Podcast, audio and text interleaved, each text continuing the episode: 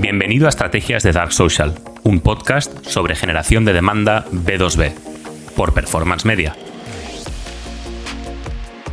Voy a poner tres ejemplos de tres marcas que lo están petando.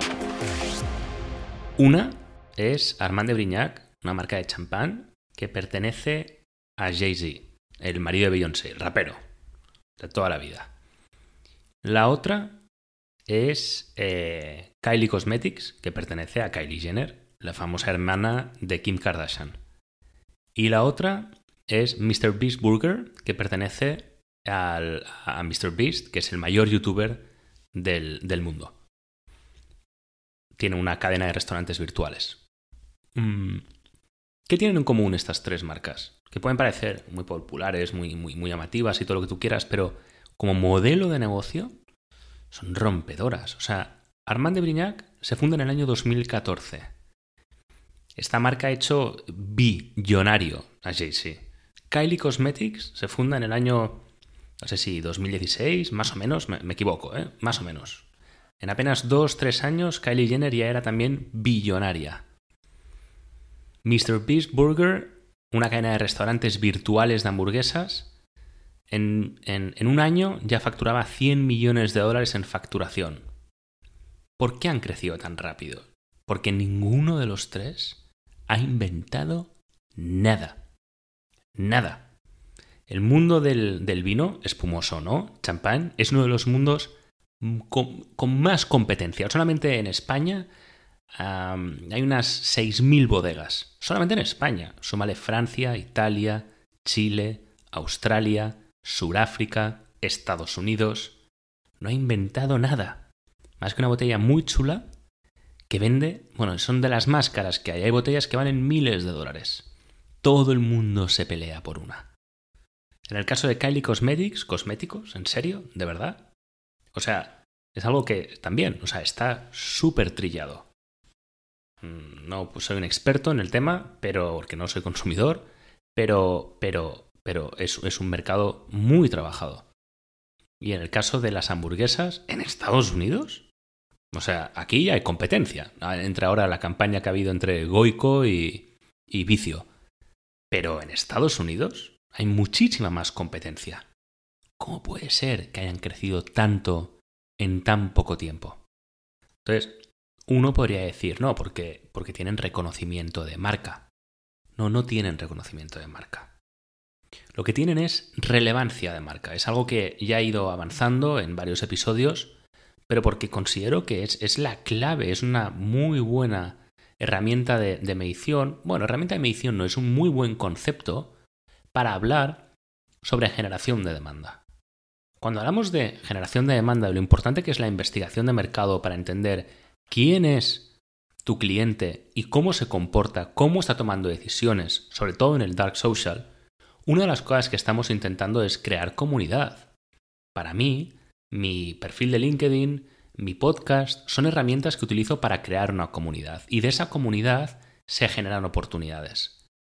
Entonces es muy importante para mí construir una comunidad, porque eso es lo que, lo que me permite crear una audiencia fidelizada a través de la cual yo puedo aplicar una estrategia de contenidos para que el resultado final sea crear oportunidades con personas que realmente han identificado la necesidad que saben cómo yo se la puedo solucionar y que se encuentran en el momento de compra y que además, por supuesto, pertenecen al comité de compra.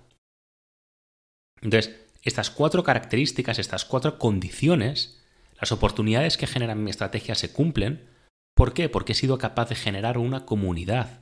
Porque cuando un grupo de usuarios se fidelizan y consumen una serie de contenidos, creo que eso es una comunidad. Entonces, tu marca deja de tener solamente reconocimiento de marca cuando empieza a aportar valor a tu comunidad, que es esa estrategia de contenidos de, lo que, de la que hablo. Y eso es lo que se llama tener relevancia de marca. Relevancia de marca es cuando ya tu audiencia, tu comunidad en este caso, consume contenidos o considera, mejor dicho, que tu marca les aporta valor. Tu marca es relevante porque aporta valor a tu audiencia. En el caso de reconocimiento de marca, tu audiencia lo único que hace es reconocer tu marca con respecto a la competencia. Pero eso hace que tu marca se pueda convertir en una commodity. Por eso, Nike invierte tanto en crear relevancia? Para no ser lo mismo que Adidas, por ejemplo. Para no ser lo mismo que Reebok, por ejemplo. Porque lo que necesitan es aportar valor a esa comunidad y lo que está funcionando hoy más, tanto en B2C como en B2B, porque los tres ejemplos que he puesto son B2C, son ejemplos fáciles que todo el mundo puede llegar a conocer, se basa en crear comunidad, se basa en aportar valor a esa comunidad y como resultado crear relevancia de marca, relevancia de marca que genera ingresos, que genera crecimiento en tu empresa.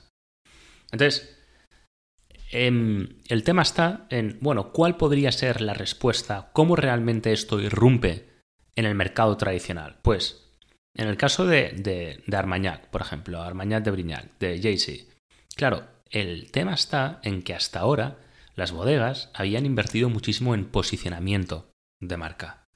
Pero era muy difícil crear una comunidad, una comunidad muy pequeña. Este señor Jesse lleva generando comunidad desde los años 90. Comunidad además a todos los niveles, a las que les ha aportado valor de distintas maneras. A través de la música sí, pero les aporta valor. Y su audiencia se empatiza con Jay-Z. Por eso, eso es lo que le permite crecer tan rápido.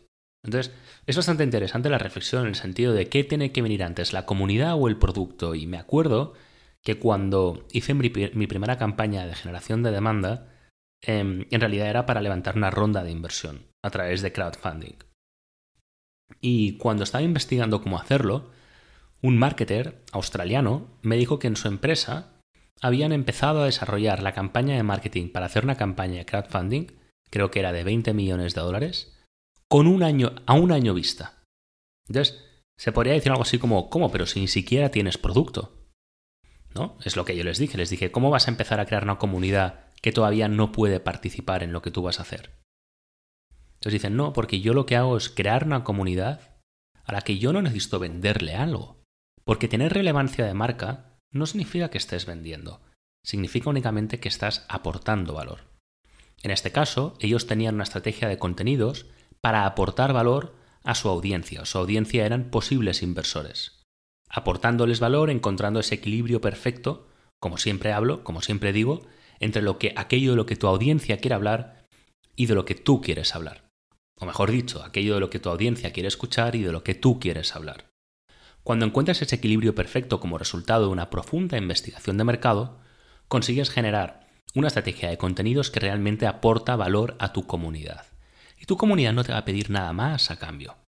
Lo bueno es que si esa estrategia de contenidos es lo suficientemente robusta y está lo suficientemente bien pensada, vas a ser capaz de mantener a esa audiencia durante más de un año. Y tienes un año para hacer crecer tu comunidad. De forma que cuando, en el caso de este marketer, su ronda de inversión ya estuviera abierta, los inversores se volverían como locos a comprar. Y ese es el objetivo que ellos tenían. Porque, al parecer, cuando haces una ronda de inversión, uno de los miedos que tienes es que, que, que, nadie quiera tirar la primera piedra y que estés durante dos, tres semanas, cuatro semanas sin que nadie invierta el primero, porque al parecer, en el mundo de la inversión en startups, em, nadie quiere ser el primero. Entonces, para evitar eso, dijeron, bueno, creo una comunidad, genero sentimiento de escasez y así mis inversores sabrán que en el momento en que yo abra la ronda de inversión, lo más probable es que se queden fuera. Voy a crear más comunidad es decir, más demanda de lo que puedo ofrecer. Volviendo al caso de Jay-Z, él ha hecho exactamente lo mismo, probablemente sin saberlo al principio. Ha creado una comunidad durante años súper robusta, que empatice muchísimo con él, que es súper fiel, para que en un momento dado, cuando tenía esa comunidad, muy probablemente, él en algún momento pensó, ¿cómo puedo monetizar más mi audiencia, mi comunidad? Y ahí identificó que uno de los productos que podían tener mejor cabida, estudiando muy bien quién era su audiencia, era en este caso, pues, champán, ¿no? Es lo mismo con Kylie Jenner. Primero, al igual que Jay-Z, se centró en crear comunidad. Em, que además ya le, viene de cuna, ¿no? Em, y con MrBeast pasa exactamente lo mismo. MrBeast tiene un canal de YouTube que genera millones, genera muchos millones al mes, de los cuales invierte todo lo que factura, incluso más, porque está en pérdida, en crear unos vídeos espectacularmente producidos. Búscalo en YouTube, es espectacular. Él no monetiza esa super audiencia que tiene en YouTube y es el número uno. O al menos no lo hace en YouTube. Ahora lo ha empezado a hacer a través de MrBeast, con restaurantes virtuales. una especie de dark kitchen con, a través del el globo de ahí, ¿no? Em, lo importante es que lo mismo, él ha creado una comunidad tan importante que está dispuesta a comprar cualquier producto con el que se identifique que venga de este señor. Entonces, crear comunidad es súper importante porque si la sabes trabajar y sabes aportar valor a tu comunidad, entonces esa comunidad va a estar lista muy probablemente para comprar aquello que tú ofrezcas, si es que realmente tiene necesidad, ¿no? Pero, claro, ahí esa relevancia de marca vemos que puede ser un gran activo para la empresa. En primer lugar, porque te ayuda a diferenciarte de tu competencia. Y eso a nivel de posicionamiento te otorga muchísima viabilidad a largo plazo. Pero en segundo lugar, porque esa relevancia de marca aporta facturación a tu empresa, porque crea oportunidades, crea oportunidades de calidad. Llevándonoslo al B2B, eh, yo puedo poner el ejemplo de mi empresa, es el más cercano y del que puedo hablar sin, sin límites. Mi, la comunidad que estoy intentando construir, que estoy construyendo gracias a, a todos los que me escucháis, para mí es una fuente de relevancia de marca para mi empresa, o mejor dicho, es, relevancia de marca para mi empresa. Hoy, por ejemplo, he publicado un post en LinkedIn em, que habla sobre un caso, bueno, de, de, una BDR, de una Business Development Representative, una eh, representante de desarrollo de negocio, que bueno, le había ido. Le había ido. Em, le había ido muy mal porque, bueno, en su empresa, el, el, VP of Sales, el director de ventas, les había pedido que, que hicieran 50 llamadas en frío con el objetivo de sacar por lo menos un lead de esas 50 llamadas. Y en ese post explicaba pues que esa no es la estrategia acertada porque realmente los números no cuadran cuando se sale. Sí, el post ha, funcionado muy bien eh, porque muchísima gente se ha sentido identificada con ello y está de acuerdo en que este tipo de estrategias ya no funcionan. En un 90-95% todos los comentarios han ido en esa línea.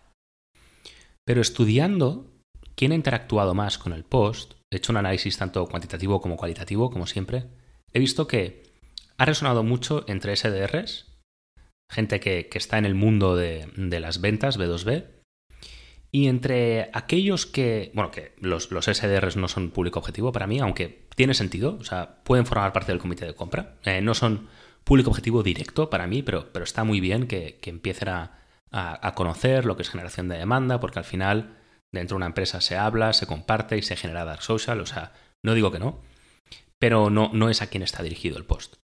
Entonces, a quien está dirigido es a, lo que digo siempre, un, growth manager, eh, un CMO, em, bueno, perfiles análogos, ¿no? Y el problema que tengo con este post es que no habla de generación de demanda, no habla de Dark Social, no, realmente no aporta valor a mi comunidad. Para los que ya me siguen, ese post mm, se puede tirar a la basura. Es un post que he publicado por otros motivos, porque lo que he buscado es pues abrir un poco la audiencia y, y, crear demanda, ¿no? Pero el problema es que no aporta valor.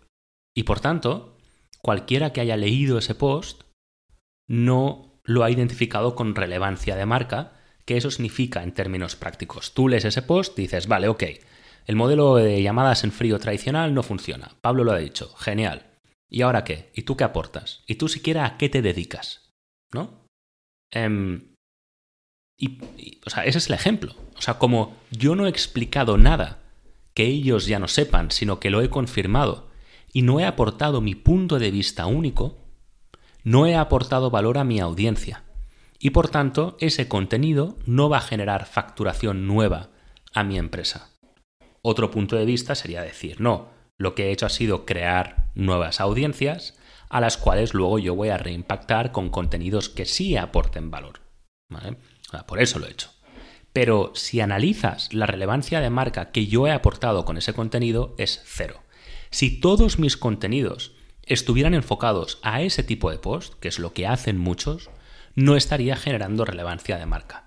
Conseguiría muchísimos followers, conseguiría muchísima validación, conseguiría muchísimos likes, pero no aportaría valor a mi audiencia y por tanto no crearía relevancia de marca y por tanto no crearía oportunidades reales, no me diferenciaría de mi competencia, sería una commodity. Porque por lo que la gente me, conocería es porque Pablo se dedica al marketing B2B. Ya está. porque veo que habla de cosas de marketing B2B. Pero no está aportando un punto de vista único, no está aportando valor a su, a su comunidad. Tan importante es la relevancia de marca. Siempre, si quieres matizar, trabajada desde el punto de vista de, oye, tienes que crear una categoría de producto donde aportes tu punto de vista único. Hay un episodio donde hablo al respecto, de la importancia que tiene aportar tu punto de vista único, porque si no lo haces en tu estrategia de relevancia de marca, en tu estrategia de generación de contenidos, entonces lo único que tienes es reconocimiento de marca. ¿Vale? Em, espero que, que no haya sido demasiado confuso el episodio de hoy. Básicamente, por resumir, hemos empezado poniendo tres ejemplos de tres comunidades muy fuertes que han permitido de la noche a la mañana que un producto funcione muy bien. Pero eso ha sido gracias a haber construido una comunidad a la que se le ha aportado valor, como resultado de lo cual se ha creado relevancia de marca. Y hemos visto un ejemplo, tres ejemplos, de cómo la relevancia de marca pueden aportar facturación de forma directa a tu empresa, incluso en, en casos tan dramáticos, tan drásticos como los tres que he explicado. Te he puesto un ejemplo, además de cómo llevarlo esto al mundo del B2B, te he puesto dos, uno con una ronda de inversión y otra sobre cómo lo hacemos nosotros en performance, e incluso te he puesto un ejemplo sobre cómo no funciona la relevancia de marca y cómo comparándola con reconocimiento de marca es mucho mejor. Y ese es el ejemplo que he puesto del post. Es decir, si tú en un post no aportas tu punto de vista único, no aportas valor y por tanto no generas relevancia. ¿Vale? Pueden haber motivos por los cuales incorpores dentro de tu estrategia una táctica a través de la cual hagas algo como lo que yo he hecho, porque eso es táctica, pero no es estrategia. Gracias por haber estado conmigo un episodio más en Estrategias de Dark Social. Si quieres estar al día sobre lo último en estrategias de generación de demanda B2B para SaaS, por favor, dale al botón de suscribirse y así no te perderás ni un solo episodio nuevo. Muchísimas gracias.